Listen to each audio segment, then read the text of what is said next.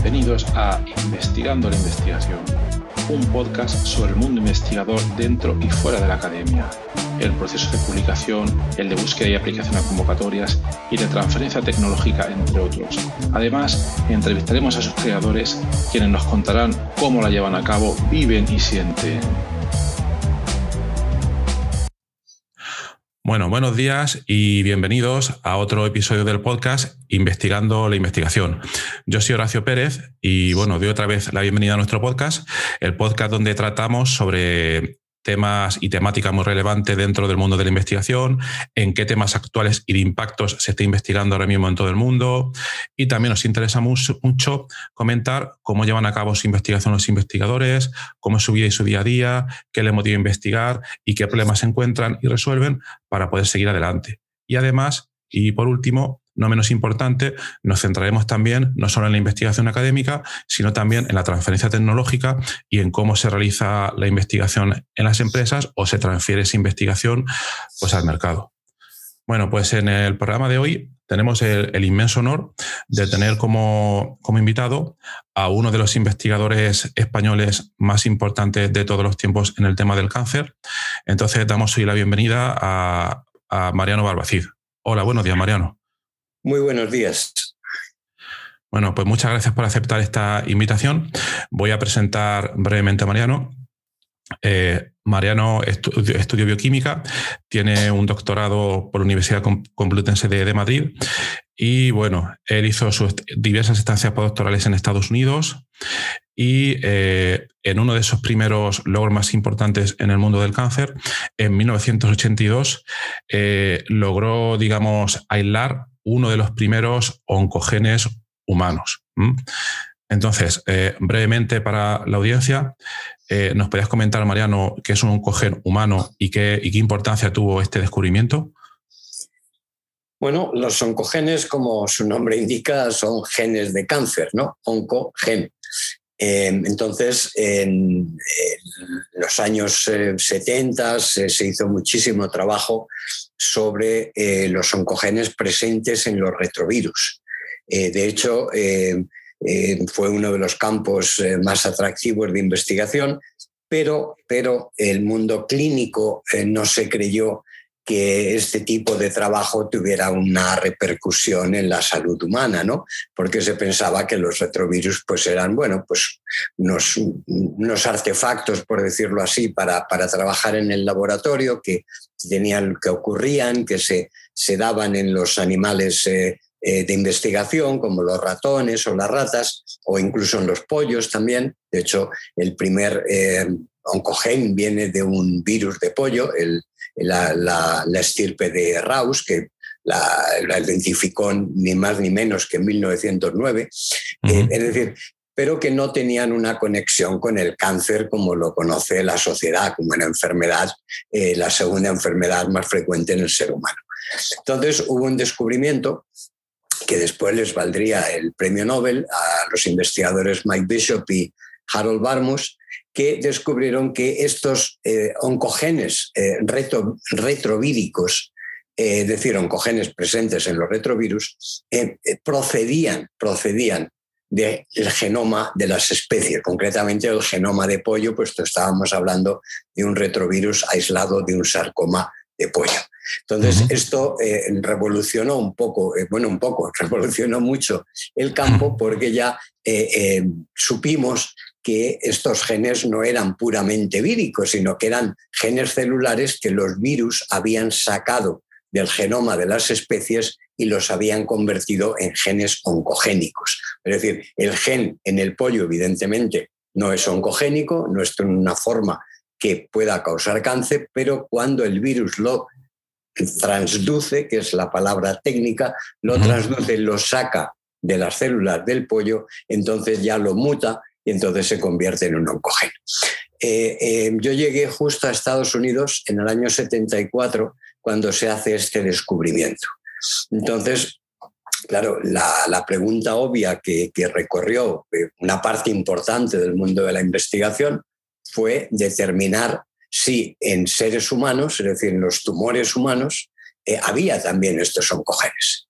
Y eso es lo que nos puso en, marcha si no inmediatamente, porque inmediatamente yo llegué, pues, pues eso, eh, muy, muy crudito, que podríamos decir, con una tesis eh, recién defendida y, prácticamente sin hablar inglés, pues, eh, pero ya yo tenía esa idea en la cabeza y lo que nos llevó ya cuando ya tuve mi propio laboratorio, tres, cuatro años después, a ponerme a trabajar en intentar determinar si realmente existían oncogenes en seres humanos y en cánceres humanos eh, eh, y efectivamente el resultado fue que sí, y aislamos el primer oncogen junto con, no, o sea, al mismo tiempo, de forma independiente, pero al mismo tiempo que otros dos laboratorios en Estados Unidos y los tres eh, pues llegamos a la misma conclusión. De hecho, aislamos el mismo oncogen que se llama HRAS e incluso en el caso de dos laboratorios, incluso de, la misma, de las mismas células. Así que eso es un poco eh, la, historia, el origen del descubrimiento de los oncogenes humanos. Ajá, ajá. Y acaba de comentar, y acaba de comentar que, eh, que tú llegaste allí sin, sin saber inglés. Bueno, eh, yo leía inglés, evidentemente, y escribía, porque yo tuve la, la, fortuna de estar en un laboratorio fantástico en Madrid, donde tuve una producción científica pues, pues muy, muy, significativa para lo que suele ser una tesis doctoral, gracias al grupo del doctor David Vázquez eh, sobre antibióticos, es nada que ver con el cáncer. Eh, entonces, escribir papers, como decimos normalmente, sí que sabía, ¿no? Pero eh, hablar, hablar me costaba mucho entender el, acento, entender eh, bueno, los giros y todas estas cosas, pues te, lleva un tiempo el, el, entenderte ya de una forma de que ya hables sin necesidad de tener que estar pensando, ¿no? Claro, claro. Impresionante. Y, acaba de comentar también que eh, tú llegaste y a los cuatro años ya tenías tu propio laboratorio. Eso también resulta impresionante. Eh, eso, mm, eso fue suerte, bueno, caer en otro buen laboratorio. O sea, escoger los laboratorios donde uno se forma es absolutamente esencial para poder desarrollar una carrera. Eh, eh, salvando las distancias, pero siempre digo que qué hubiera pasado si el padre de Mozart no hubiera sido músico. Es decir, si Mozart hubiera nacido, eh, el padre hubiera sido un, panadero o, un, conductor de, carros de la época, ¿no? Es decir, que no hubiera tenido acceso a la música, es decir, que no es ya lo que tú lleves dentro, sino también el entorno donde te formas. Y yo tuve muchísima suerte con formarme en el laboratorio de David Vázquez, aquí en el Instituto de Biología Celular del, del CSIC, y después ir con el grupo de Stuart Aronson en el Instituto Nacional del Cáncer, donde realmente eh, pude pude formarme de la mejor forma posible. Así que es muy importante para los jóvenes que nos estén escuchando ahora claro. que, sean, que sean muy... Eh, eh, que, tengan muchísimo cuidado eh, en escoger los laboratorios donde van a hacer primero la tesis doctoral y segundo la formación postdoctoral. ¿Y les darías algún consejo específico que les orientase a la, hora de escoger ese laboratorio para hacer su estancia postdoctoral?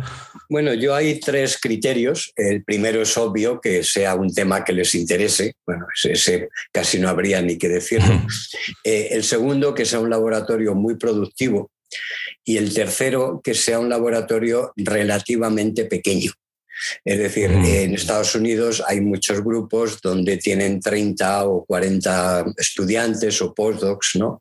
Eh, y entonces, pues, pues tú llegas allí y te diluyes, ¿no? Porque es poco probable que, a ti te den o tú puedas escoger el proyecto más, más, más relevante. Es importante que el laboratorio sea, sea pequeño, eh, sea relativamente pequeño, no muy pequeño tampoco, porque entonces no tiene masa crítica, y eh, sobre todo que conozca, que conozca, que tenga referencias sobre el, el, el director del grupo, es decir, que sea una persona que se preocupe del personal, que sea una persona que tenga interacción. Yo hablaba todos los días no solo con David Vázquez aquí en Madrid, sino con Stu Aronson en Estados Unidos, y eso, y eso es fundamental para la formación, ¿no?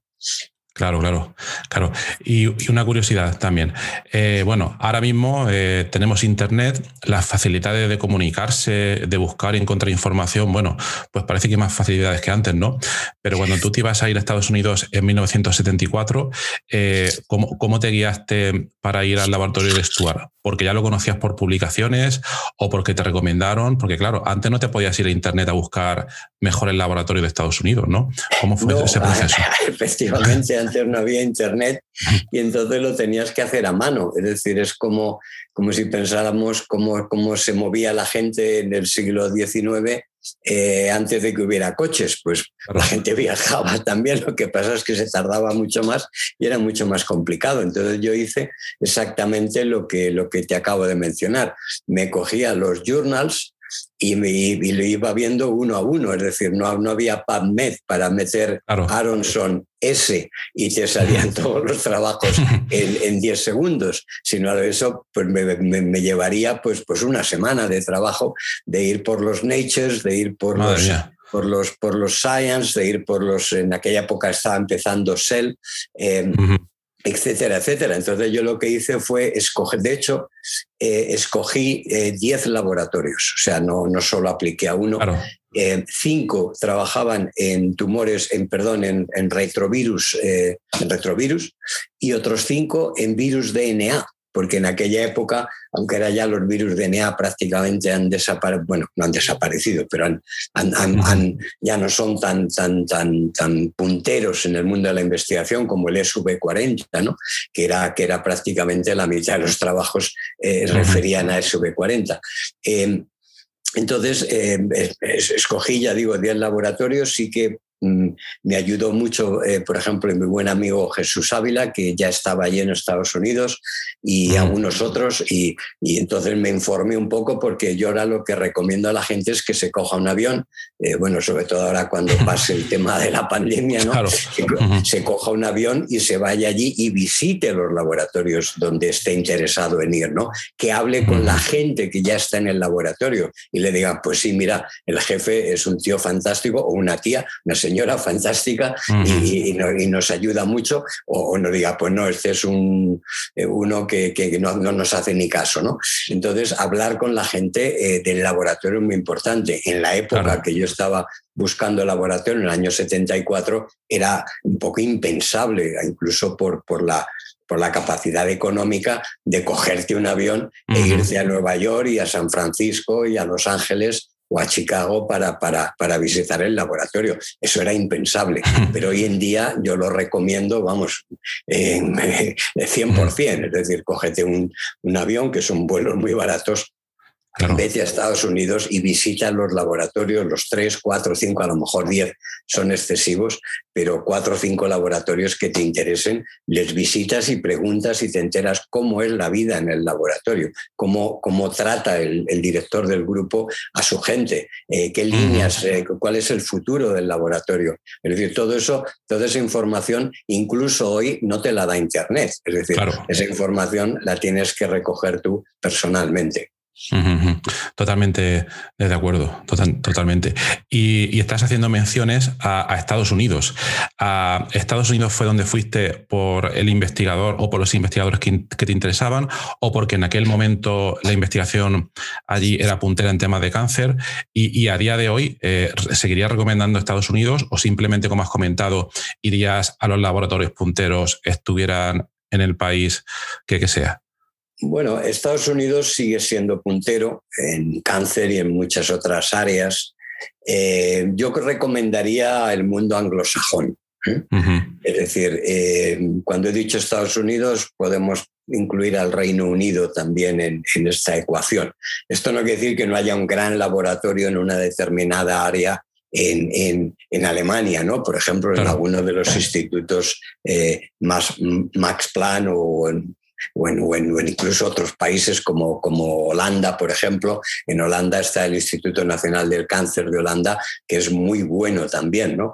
Eh, es decir, que no, yo estoy hablando en términos genéricos, no quiere decir que si uno va a trabajar, por ejemplo, con Hans Klevers a Utrecht, eh, que está haciendo todo esto de, los, de, crecer las criptas colónicas, etcétera, no sea un gran laboratorio. ¿no? en general, en general Estados Unidos sigue siendo la meca. Ahora, Estados Unidos eh, cuando digo Estados Unidos, realmente me refiero a las dos costas. Es decir, Estados Unidos, el medio, eh, el centro de Estados Unidos es un poco, con alguna excepción también, eh, excepciones siempre hay, pero es un poco un páramo, ¿no? Es decir, entonces se trataría del eje, no sé, San Francisco-San Diego, o incluso si hace el San Diego, la costa oeste, y en el este pues sería el eje Washington-Boston, ¿no? Eh, con, alguna excepción como Chicago en el centro, ¿no?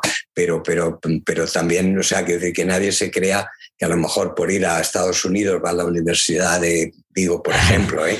Eh, a bote pronto de Iowa, o de, pues, pues que a lo mejor eso sea un sitio bueno, no necesariamente. En Estados Unidos hay los mejores laboratorios del mundo, pero también hay muchos laboratorios de un poco mediocre o, de segundo nivel. Por tanto, es muy importante no cegarse con la idea de ir a Estados Unidos, sino escoger el laboratorio, que el laboratorio está en, Nueva York, pues Nueva York, o, que, que, está en Cambridge, o está en, Manchester, o está en Londres, o está en Glasgow, pues, pues, pues allí. Es decir, en general el mundo anglosajón es el que realmente tiene la, no sé, así como la, la, pintura en el siglo XVII, pues estaba entre España e Italia, ¿no?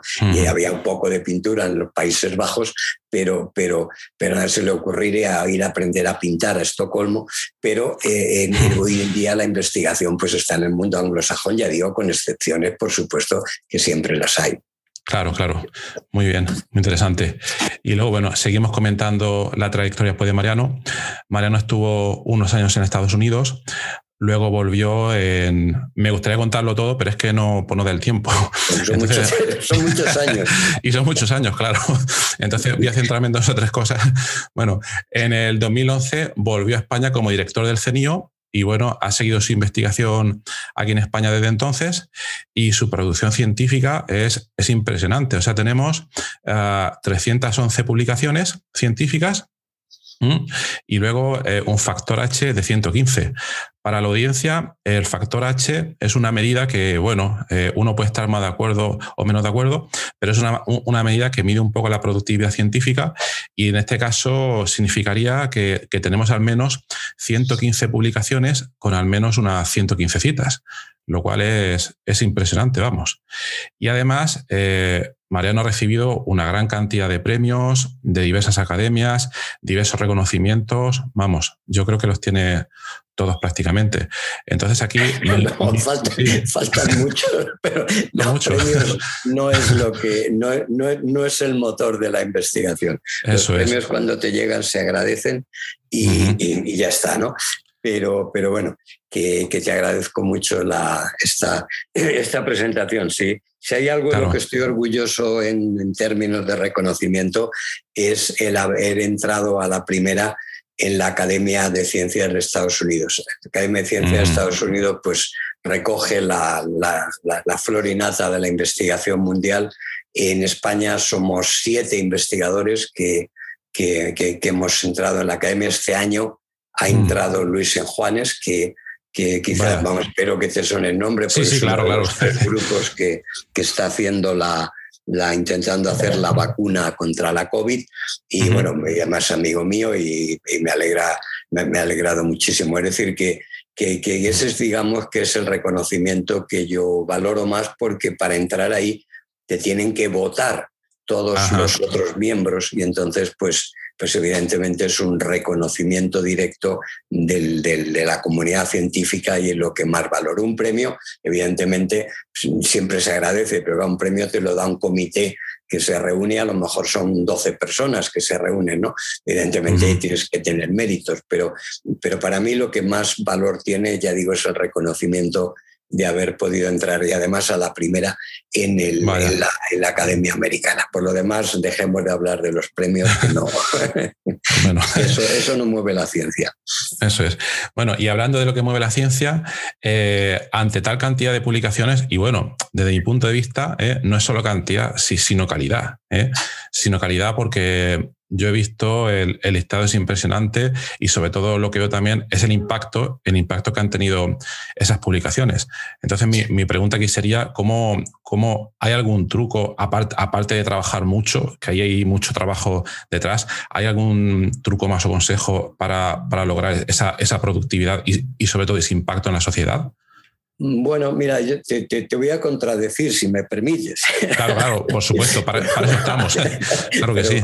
Pero de, de, buen rollo eso, ahora. Claro. Eh, personalmente creo que a mi edad eh, tener 320 trabajos mm, es, es, es, pequeño, es corto. Es decir, eh, el otro día, eh, sin, por supuesto, no decir nombres, en un, estábamos hablando precisamente de un premio, ¿no? Nos reunimos un grupo de, de, 15 personas, más o menos estábamos para dar un premio, y, y, y había uno de los candidatos que había publicado 165 publicaciones en un año. Madre mía. Entonces yo, yo dije, esto sí, o sea, es que no se las ha podido leer. Bueno, había sido coautor, ¿eh? que eso también uh -huh. es importante. No es lo mismo. Eh, hoy en día los trabajos casi todos tienen eh, 10, 12, 15 autores. No es lo mismo ser el primer autor, es decir, el, principal investigador que ha hecho el trabajo o ser el último uh -huh. autor, el senior, por lo menos en nuestro campo es como, como tenemos costumbre de firmar, eh, que es el que ha dirigido el trabajo. Luego, en el medio, pues puedes firmar pues, por haber dejado una línea celular o haber hecho un experimento en particular, es decir, que uh -huh. no es lo mismo el, el en qué orden eh, apareces en el trabajo. Entonces, yo lo que pasa es que no me gusta escribir. Y, ah. y entonces yo considero que tengo un número de, de, de, de publicaciones eh, corto, que podría ser bastante más grande, ¿no? Pero también es cierto que en el laboratorio a mí me gusta escribir papers que, que, que tengan un impacto, como muy bien decías. Eh, entonces, eh, ya digo, yo personalmente creo que podría tener un currículum más extenso, pero, pero, eh, pero bueno, el, el índice H, pues sí, es un índice H bueno, aunque también he de confesarte una cosa, el otro día recibí un pequeño baño de, de humildad porque ha salido eh, en una revista, eh, PLOS, eh, un análisis que hace la Universidad de Stanford sobre 160 y tantos mil investigadores del mundo trabajando en ciencias de la vida. ¿no?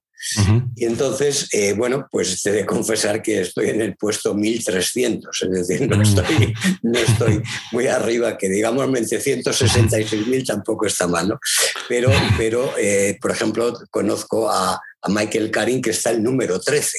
Este wow. es un investigador israelita que, que, lleva muchos años en San Diego y está el número 13, ¿no? Que son cosas uh -huh. que, que, somos amigos, quiero decir que, que, que evidentemente hay otra gente que publica mucho más y tiene mucho más impacto que yo.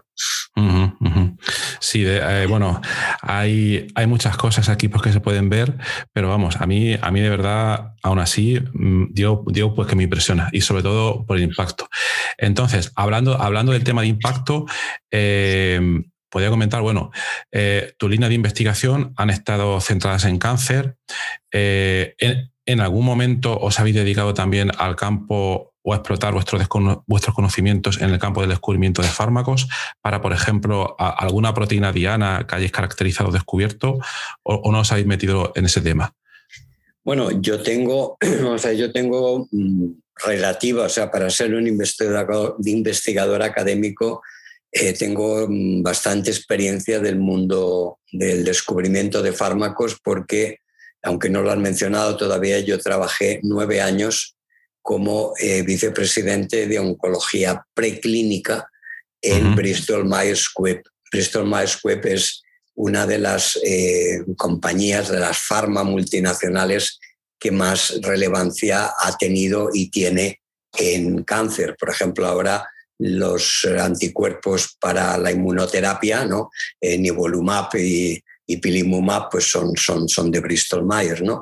Uh -huh. y, en, y, en, fitotóxicos, por ejemplo, el Taxol, que conoce pues prácticamente todo el mundo ha tenido claro. un cáncer de mama o cáncer de pulmón, pues, pues era, era de Bristol, ¿no? Eh, entonces, eh, conozco bien la, la, el, el, el, mecanismo y los procesos de, de, de, descubrimiento de fármacos y, de hecho, eh, yo es, eh, fui el primero que empezó la medicina personalizada en, en, Bristol Myers, ¿no? Y como anécdota, te puedo contar que allí a la gente de business no le, no le pareció nada bien, porque ellos eh, en aquella época estaban acostumbrados a que el taxol se daba a todo el mundo, ¿no? Eh, eh, y, sin embargo yo le decía, no, no, no, si tiene una mutación en RAS, pues tienes que darle otra cosa. Y él me decía, no, no, esto nos va a estrechar muchísimo el mercado, ¿no? Claro, y, claro. y, luego tengo, tengo otra segunda anécdota que yo, yo, yo fui el que asesoró uno de, los tres que asesoramos a, en aquella época Ciba Gaigi para, para, para, que empezaran a trabajar sobre eh, lo que ahora conocemos como GLIBE, que es la leucemia mielógena crónica, por razones que no viene al caso, nos alargaríamos mucho. Entonces, cuando, cuando a mí me ficha eh, Bristol Myers, eh, yo propongo trabajar en, en, en descubrir inhibidores contra el oncogen que causa la leucemia melógena crónica. ¿no? Entonces me dicen que no puedo trabajar en eso porque la leucemia melógena crónica eh, es una enfermedad muy, muy poco frecuente o relativamente muy poco frecuente y eh, que, no, que los ingresos no serían más de 300 millones de dólares al año. Eh, bueno, para demostrar que estaban un poquito equivocados, hoy en día hay tres fármacos contra la leucemia melógena crónica y la suma de los tres eh, son 12 mil millones de dólares al año eh, en ventas. Es decir, que, el, mundo, el mundo de la investigación, del descuento de fármacos, pues bueno, lo, lo conozco hace tiempo y a veces es difícil predecir ¿no? cómo va a, salir un mercado. ¿no? La, razón, evidentemente, para, para estas ventas es que la leucemia mielógena crónica es, como su propio nombre indica, es crónica y los pacientes afortunadamente viven muchos años, con lo cual el fármaco, eh, hay pocos pacientes, pero, pero viven mucho tiempo, eh, comparado, por ejemplo, con cáncer de páncreas, que hay muchos más pacientes pero desgraciadamente vive muchísimo menos tiempo. Entonces, es decir, que, el, que el descubrimiento de fármacos siempre que ha ido en mi cabeza. Lo que pasa es que mm, hacer descubrimiento de fármacos desde el mundo académico es extremadamente difícil, por no decir imposible en este momento, bueno, este momento en los últimos, las últimas décadas. Como se hace en Estados Unidos es que los investigadores eh, eh, consiguen eh, venture capital, es decir, inversores, y montan una biotech. ¿eh? Pues normalmente pues, eh, pueden conseguir 50, 80 millones de dólares, montan una biotech y de ahí entonces empiezan a salir eh, fármacos. ¿no? Por ejemplo, ahora a mí me ha pillado un poco, bueno, ha pillado de forma que me ha interesado personalmente porque hay una compañía eh, o hubo, porque la han comprado ahora, pero bueno, una compañía pequeña, biotech, que se llama Loxo, que estaba en, Colorado, y eh, ellos se dedicaron a hacer un inhibidor o a buscar, a sintetizar un inhibidor mm, selectivo contra unas, unos oncogenes que se llaman TRAC, TRK. Estos oncogenes están, son muy poco frecuentes, pero eh, si uno tiene en cuenta, por ejemplo, que aparecen con una frecuencia del 0,3, el 0,5% en cáncer de pulmón, uno dice, pues, pues, pues qué poco. Pero claro, cuando uno ve los millones de personas que tienen cáncer de pulmón en el mundo, pues ya esa cifra ya no es tan pequeña. ¿no? Lo cierto es que a Loxo la han comprado, como decía hace un momento, por 8 mil millones de dólares. La ha comprado Lili y eh, la relación conmigo, evidentemente no tengo ninguna relación con ellos, em, eh, pero eh, nosotros descubrimos TRAC y de hecho TRAC mm. fue el primer oncogen humano descubierto que no fue un miembro de la familia RAS, porque el primero fue H-RAS, como hemos eh, mencionado antes, el segundo fue K-RAS, que es muchísimo más frecuente, que es lo que estamos trabajando ahora con él, y hay un tercero que se llama N-RAS. Y entonces todos parecían que eran miembros de la familia RAS y que todos los oncogenes humanos iban a ser RAS. Entonces nosotros eh, eh, aislamos el primero un cogen humano que no era RAS y resultó ser TRAC, TRK. Y entonces pues me ha hecho mucha ilusión el que un mm. descubrimiento nuestro, aunque de forma totalmente indirecta, pues haya llegado ya a la clínica y que hoy en día alguien si tiene ese, esa, esa mutación, independientemente del tipo de tumor que sea, lo que llamamos ahora un tumor agnóstico, eh, sea, eh, eh, pueda recibir este fármaco y tiene muchísimas más probabilidades de, superar la enfermedad que si recibiera un tratamiento estándar de quimioterapia. Así que bueno, mm, por lo menos en ese aspecto ya puedo decir que algo que hemos descubierto nosotros, aunque, aunque no hayamos participado en el proceso del descubrimiento del fármaco, pero por lo menos ya ha llegado al paciente de cáncer. Claro, claro, pero bueno, como tú bien dices, aunque si no hubiera sido por vuestro descubrimiento, esta gente del Oxo no, no habría podido desarrollar este fármaco. Bueno, algún otro ya lo habría descubierto. Es decir, la ciencia, como comentábamos al principio, el descubrimiento de los oncogenes humanos ¿eh? Eh, partiendo de tres grupos completamente distintos, llegamos al, aislamiento el mismo mes, es decir, el, aislamiento del primer oncogeno humano se publica en, Nature en abril del, del, 82 por un grupo y en mayo del 82 por los otros dos grupos, es decir, que sale publicado en cuestión de días cuando el trabajo que llevó a ese aislamiento llevaba ya varios años, llevaba trabajando en ello por lo menos cinco o seis años, ¿no? Es decir, que, que, que, en Estados Unidos, bueno, el mundo ya arriba anglosajón, el mundo científico en general, eh, nadie trabaja en aislamiento, es decir, cuando hay una idea, pues la idea es muy poco probable que la tenga solo una persona. Hay veces que sí, hay veces que sí. Recordemos el, caso de Karen Mullis con la PCR, que ahora ya todo el mundo sabe lo que es una PCR. A Karen Mullis se le ocurrió a él solo y además que cuando estaba, cuando estaba absolutamente hasta arriba de LSD.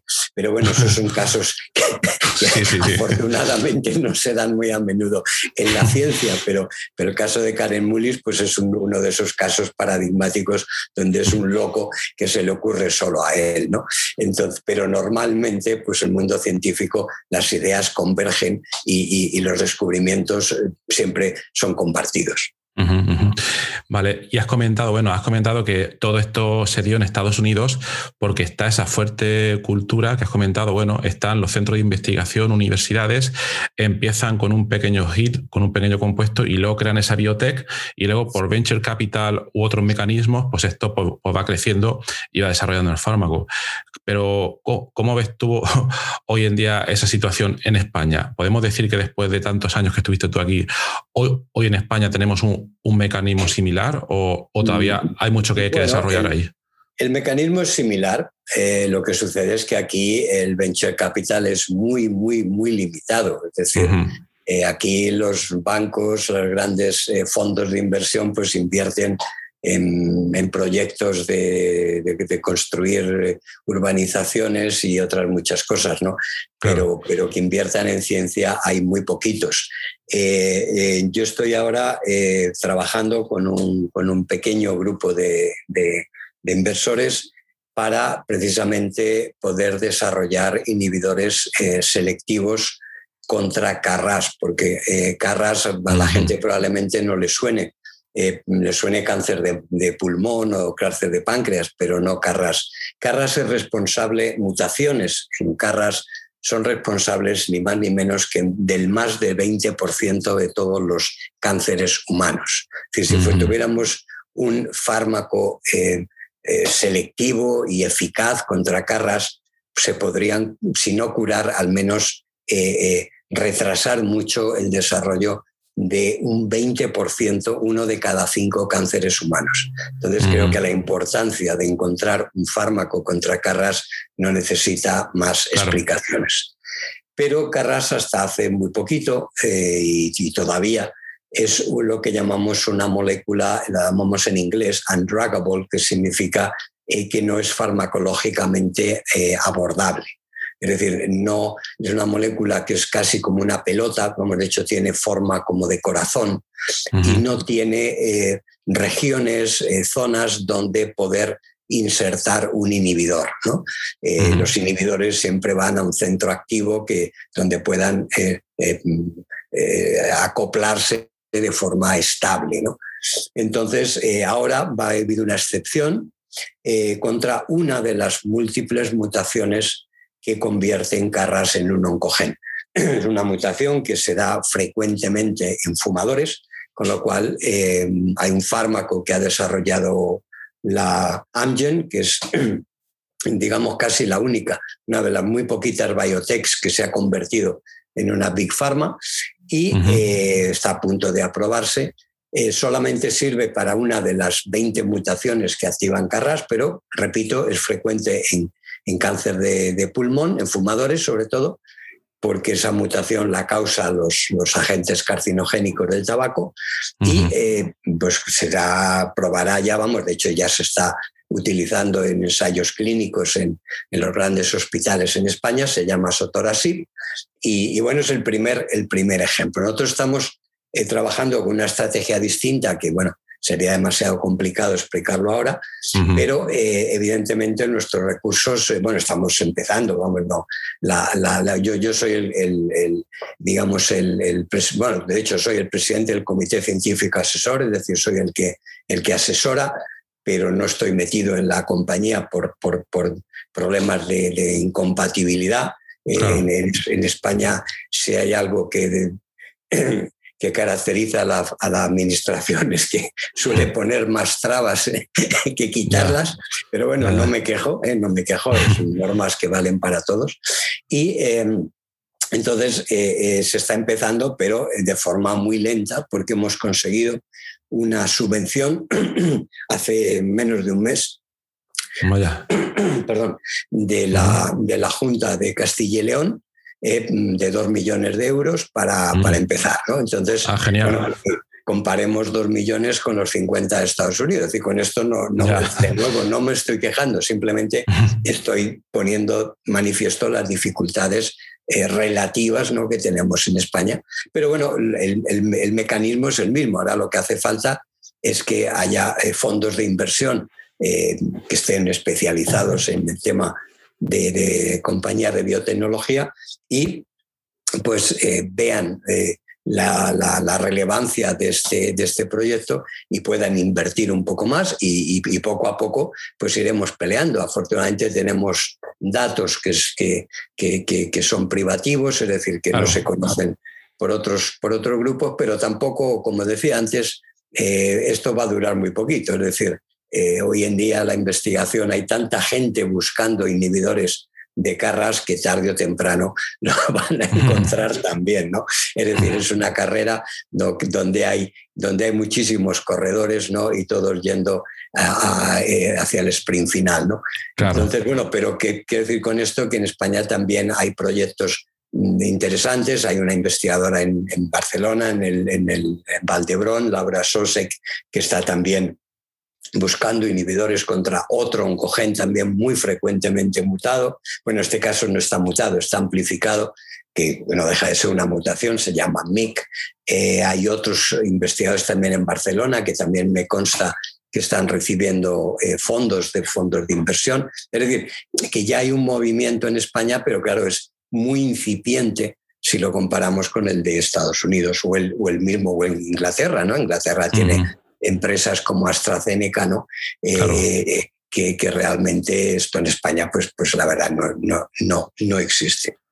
Bueno, ojalá, ojalá cambien un día estas mentalidades, ¿no? Ojalá. Bueno, poco a poco, poco a poco. Esto no se cambia de la noche a la mañana. Claro, bueno. Y una duda curiosidad. Aquí, claro, eh, como has comentado, los fondos de inversión pues son los que son y se dedican normalmente a otras cosas. Pero ¿recomiendas o crees que es posible irse, irse fuera de España a buscar fondos de inversión? ¿O eso es algo que tiene que haber en el propio país donde se está haciendo el desarrollo? Bueno, es posible. Lo que pasa es que es muy complicado. Quizás, eh, eh, decir, no, los, fondos de inversión en Estados Unidos están buscando oportunidades en las universidades americanas. ¿no? Mm. Es decir, eh, es, impresionante eh, darse un paseo por Cambridge. ¿no? En, Cambridge hay un cruce de calles, ahora no recuerdo el nombre de las calles, pero en, tres esquinas está el Instituto Whitehead, está el, Instituto Broad y está el Instituto Koch. Eh, estos tres institutos publican más papers en las revistas punteras que toda España solo en un cruce de calles. ¿eh? Entonces, alrededor de ese cruce de calles, eh, pues han construido edificios, eh, Pfizer, Merck, Novartis. Es decir, hay, hay yo, a veces lo, comparo, salvando las distancias, hmm. con los campos elíseos. ¿no? Si tú vas por París, en los hmm. campos elíseos pues, pues no, no, sé, no, no, encuentras una tienda de, camisas, encuentras Chanel, encuentras, eh, bueno, ya no me sé mucho los nombres estos, pero bueno, encuentras las tiendas de más prestigio. Bueno, pues en, en Cambridge, en Estados Unidos, no el Cambridge inglés, eh, en, al otro lado del, río, en Boston, pues, pues encuentras eso, prácticamente todas las grandes eh, industrias. Y por supuesto muchas biotechs han montado sus laboratorios a, como decimos en inglés, walking distance, es decir, a, distancia andando, eh, eh, a pocos metros de, estos centros de investigación, aparte ya de la Universidad de Harvard y del MIT, que están allí también, ¿no?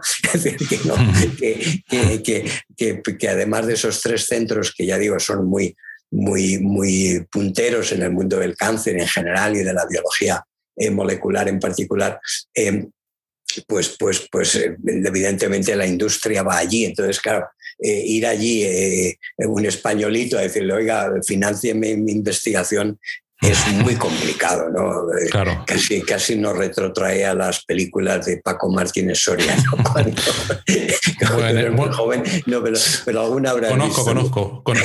varias, varias, varias, sí, sí, sí. es una broma, no es una broma. Es, un buen ejemplo. Ojalá fuera más joven y, no me acordase. ¿eh? Ojalá. Ojalá. Bueno, pues es súper interesante. Y luego también, siguiendo con el tema de, la financiación, en tu currículum, en tu trayectoria, eh, has conseguido eh, dos, dos, veces, dos veces una de las, ah, digamos, becas no voy a decir obviamente, pero, pero financiación para proyectos más grandes de, Europa, que son las que da el European Research Council. Esto es impresionante. ¿Podrías comentar un poco, un poco sobre eso? Porque la conseguiste dos, veces, ¿no? Bueno, sí, evidentemente el, European Research Council es lo mejor que se ha inventado en Europa en cuanto a financiación científica, porque es limpio, es, eh, es eh, realmente la excelencia es lo que prima, ¿eh? no, hay, no hay otras corrientes, no más allá de la, de la propia opinión de los investigadores. Allí los proyectos se dan en un panel de 12, creo que son 12 investigadores, yo he participado en un par de ellos, y realmente o sea, allí se habla de excelencia, no se habla de nada más. ¿no? Es decir, no hay, no hay política en el mal sentido de la palabra por medio. Por lo tanto, esos proyectos pues, suelen ir, hombre, siempre hay excepciones, ¿no? pero suelen ir a los mejores investigadores. Eso empieza en el año 8 entonces son cada cinco años. Entonces, eh, teniendo en cuenta que yo empecé en el 9 y que a veces lo puedes extender 6, quiero decir, ahora se me acaba, se me acaba el año que viene y eh, el segundo y voy a ir a por un tercero. Vamos, eso no, no que no lo dude nadie, ¿no? Eh, porque esos, esos proyectos te dan dos millones y medio de euros, es decir, al año te dan medio millón de euros. El proyecto que yo tengo del Ministerio de, Ciencia y, es uno de los más altos de España, es decir, que, repito, no me estoy quejando, eh, pero es un hecho, son 135.000 euros, es decir, son tres veces menos, ¿no? Y además solo por tres años. Claro. Entonces, evidentemente, el, el RC es lo que nos mantiene vivos. Nosotros que pretendemos, antes al principio del podcast mencionabas la investigación translacional. Para hacer investigación translacional no tienes más remedio que trabajar con modelos animales, ¿no? Eh, extrapolar un, resultado de una línea celular en una placa Petri, eh, no digo que no sea posible, pero, pero evidentemente la extrapolación es muchísimo más grande. ¿no? Entonces, trabajar con, con, animales genéticamente modificados, con ratones, vamos, genéticamente modificados, es muy caro muy caro y evidentemente a nosotros mantener las colonias de ratones ya nos cuesta 300.000 euros al año. Es decir, que si no tuviera la, la, subvención del European Research Council, pues no estaríamos haciendo investigación translacional, estaríamos haciendo investigación básica, eh, la de toda la vida, ¿no? Pero, pero no sería translacional. Cuanto más te acercas a la clínica, mucho más caro es todo. Claro, claro, claro. Bueno, y siguiendo con, el tema de medicina personalizada, el cual comenzaste tú, como has comentado, como has comentado antes, que tú comenzaste en él, actualmente esto está avanzando mucho.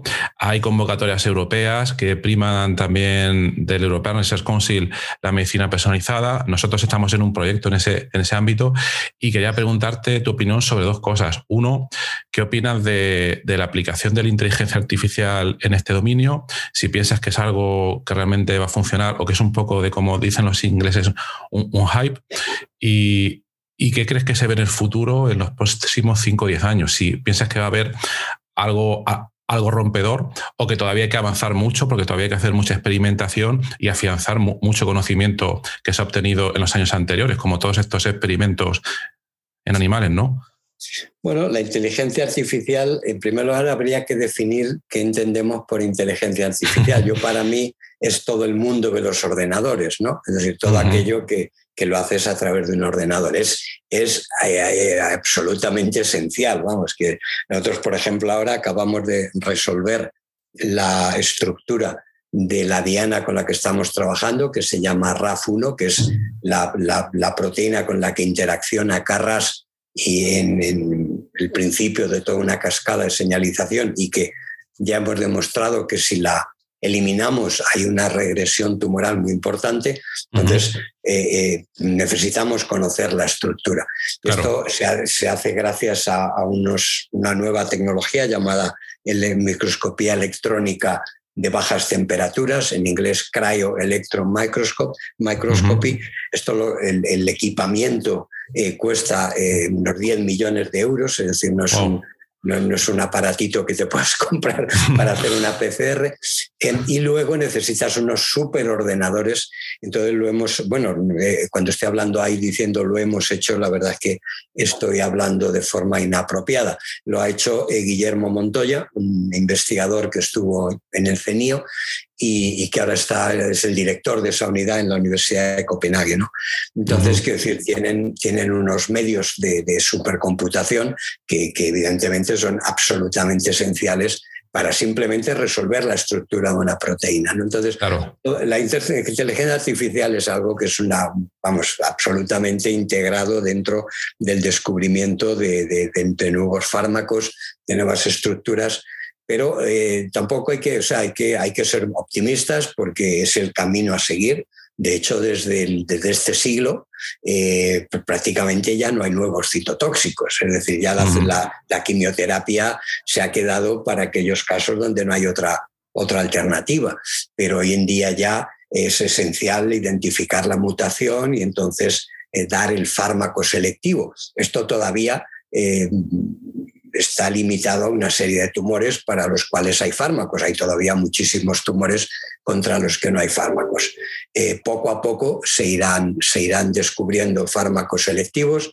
Eh, ahora ya hay, pues no sé, habrá a lo mejor, eh, si no contamos lo que llamamos los me es decir, las moléculas que hacen lo mismo, sino el, fármaco original, pues habrá unos 25 o 30 fármacos de, de medicina personalizada que en conjunción con la inmunoterapia, que también ha pegado un, avance tremendo ¿no? en el mundo del tratamiento de algunos cánceres como melanoma, cáncer de pulmón, etcétera, pues realmente hoy en día han revolucionado la medicina oncológica, ¿no? Es decir, ya, ya la, la, quimioterapia ya queda, ya digo, para aquellos casos en los que no haya y todavía no se haya descubierto nada nuevo. Y qué duda cabe que la inteligencia artificial va a ser absolutamente fundamental para determinar estructuras de las dianas, para identificar eh, la estructura de fármacos, ¿no? Ahora está de moda los, la, la, química, bueno, de moda está empezando la química de degradación, pero hoy en día ya el futuro parece que no está en inhibir,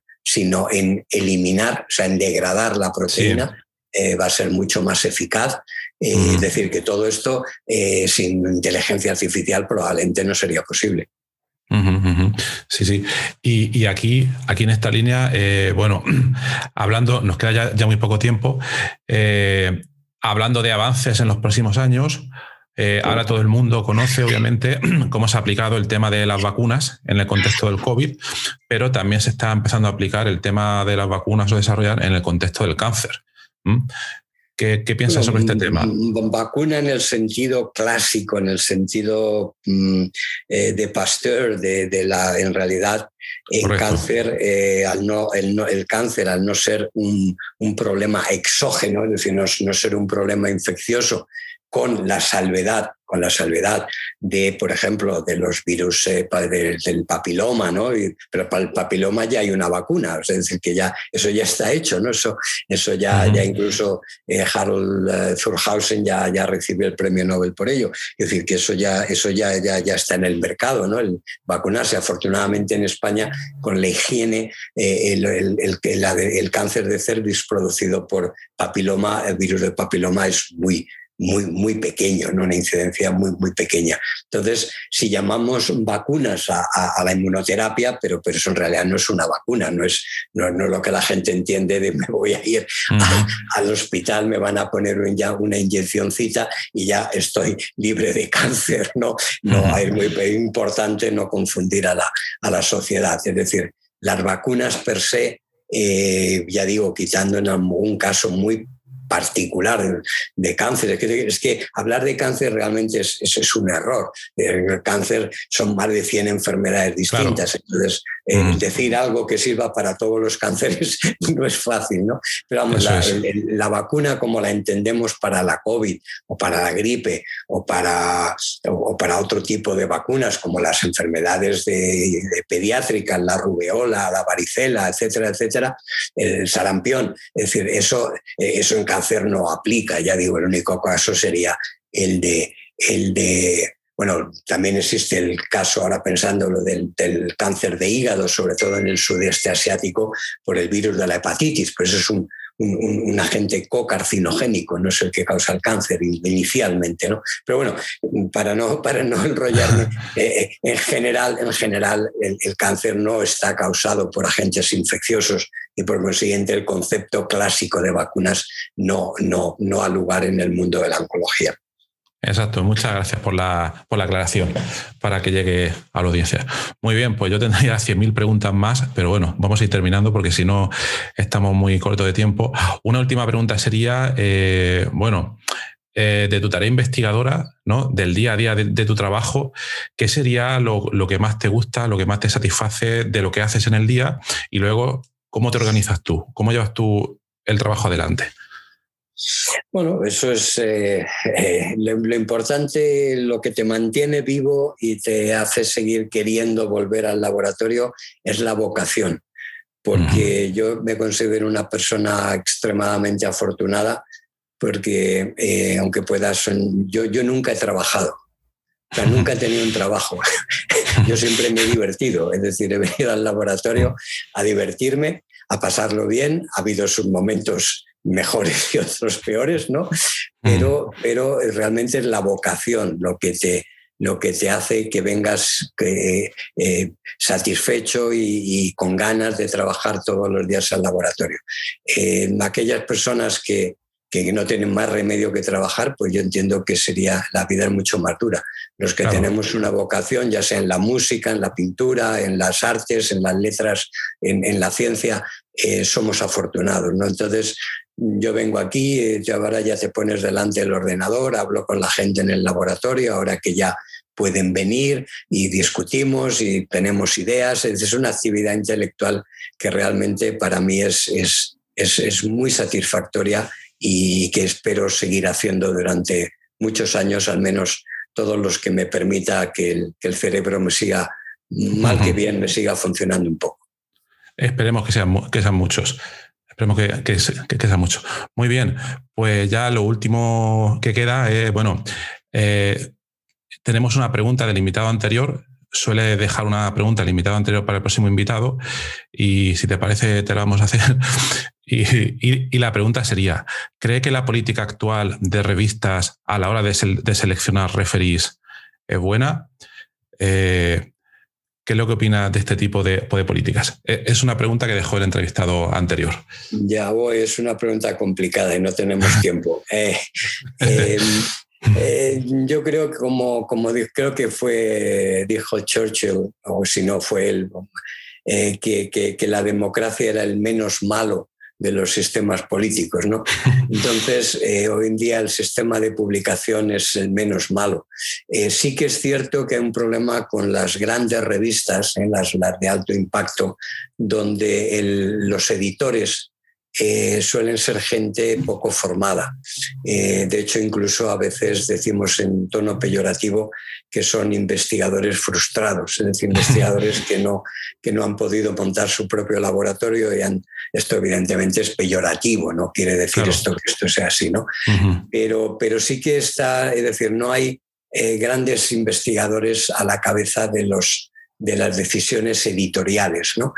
Eh, en parte lógico porque los grandes investigadores pues, pues quieren seguir investigando y, dedican su tiempo a ello. Entonces ahí hay un problema en, la selección de los de los de los eh, de, qué trabajos se mandan a revisar.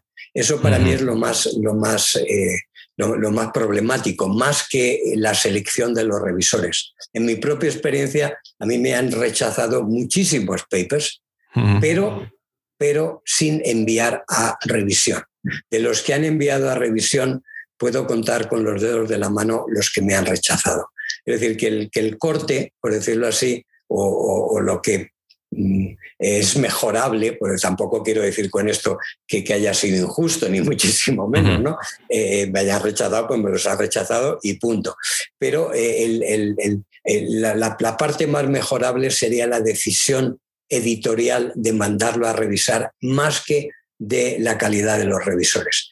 Lo que también es cierto, y termino, es que eh, yo, por ejemplo, de cada 10 papers que me mandan a revisar, acepto revisar un par de ellos o tres, porque lleva mucho tiempo y, además es una labor que hacemos gratis, quiero decir que, no, que no tenemos ninguna, no, no, ya por cobrar 100 eh, euros o 500 euros, sino por, por el tiempo que realmente te, te, te, lleva. Entonces, ya digo, yo normalmente, pues eso, acepto como mucho un 20% a revisar. Eso no quiere decir que el otro revisor que lo no, no sea de gran nivel, pero, pero bueno, que a veces es difícil encontrar buenos revisores. Pero creo que ahí no está el problema. Ya digo, el problema, como yo lo veo, está más en, en, en, el conocimiento, en la, en, la, en la formación de los editores que son los que deciden si mandan el paper a revisar o no. Sí, sí, sí. Esto, como te he dicho antes, es una pregunta compleja y que yo creo que da para varios episodios, porque aquí hay. para un podcast, para un podcast. sí, exactamente. Habría que hacer un podcast sobre, este tema y daría para muchos, muchos capítulos. Muy bien, muchas gracias. ¿Y tendrías, tendrías alguna pregunta que quisiera dejar para el próximo invitado? Uy, pues eso, eso me hubiera gustado, me has avisado antes si me lo hubiera pensado, ¿no? Es verdad, es verdad. Pero, bueno, el el tema vamos, mira, lo que más me preocupa eh, es el futuro de los jóvenes investigadores españoles. Es decir, cuál es el futuro o qué futuro les espera a los investigadores que en este momento, a los, a los miles de investigadores españoles que están en este momento en el extranjero y que les gustaría volver. Evidentemente, si alguien que se quiere quedar, pues estupendo. Mira, Joan Masagué le va de maravilla y, está en Estados Unidos y ya, ya creo que se quedará allí de, por vida, eh, por mencionar a uno solamente. ¿no? Eh, pero, pero hay miles de investigadores españoles que, que, les gustaría volver en condiciones, evidentemente no volver solo para para, como se ha dicho ahora, para ir de cañas y berberechos, sino volver a realmente poder investigar y, ser productivos, eh, eh, eh, ¿qué, futuro les espera a estas personas y, qué cree que, debería de, hacer nuestro gobierno y nuestros gobiernos, vamos, en general, la clase política. La clase política, por no, por no enfocarlo en, un determinado gobierno, porque este problema no es de un gobierno, sino de, ya de varios, de varios gobiernos, ¿no? sí, sí, sí. Ya, un, problema, un problema endémico. ¿no? Entonces, esa, sería la pregunta. Eh, eh, ¿qué, propones eh, hacer para mejorar el futuro, para, para mejorar las, las, las, las opciones de futuro de los investigadores jóvenes que en este momento les está yendo muy bien fuera de España que quieren volver y que en España en este momento no, no es posible. Sí, sí, una pregunta bastante importante. También para otro podcast. Para, otro podcast entero, entero, que de hecho, que de hecho hay algunos, creo. Muy bien, Mariano, pues te agradezco mucho tu presencia. Eh, he aprendido mucho de lo que has dicho. Ojalá diera tiempo pues, para más, pero bueno, hay que cortar en algún momento y nada, eh, mucho ánimo que no lo necesitas, por lo que veo, para seguir adelante con tus vocaciones ¿eh? y, nada, y a seguir con los éxitos y mucha suerte también con vuestra, con vuestra biotech que habéis creado en Salamanca, a seguir adelante. Pues muchísimas gracias y muchas gracias por tu interés y por la revista, por la entrevista que ha sido muy agradable. Me alegro. Muchas gracias. Hasta luego. Hasta luego. Bueno, pues muchas gracias a todos por estar ahí y escuchar el podcast Investigando la Investigación. En las notas del episodio tienen los detalles eh, sobre todo lo que hemos comentado, sobre las cosas más importantes del episodio y también tienes un formulario donde si quieres puedes opinar y también puedes sugerir algún tema o entrevistado, pues tu opinión pues, nos parece bastante importante. Y por último, bueno, si te ha gustado, os agradeceríamos lo recomendases a gente que le puede interesar esta, esta temática y difundirlo en las redes sociales o donde sea. Y bueno, muchas gracias y que tengáis un buen día. Hasta luego.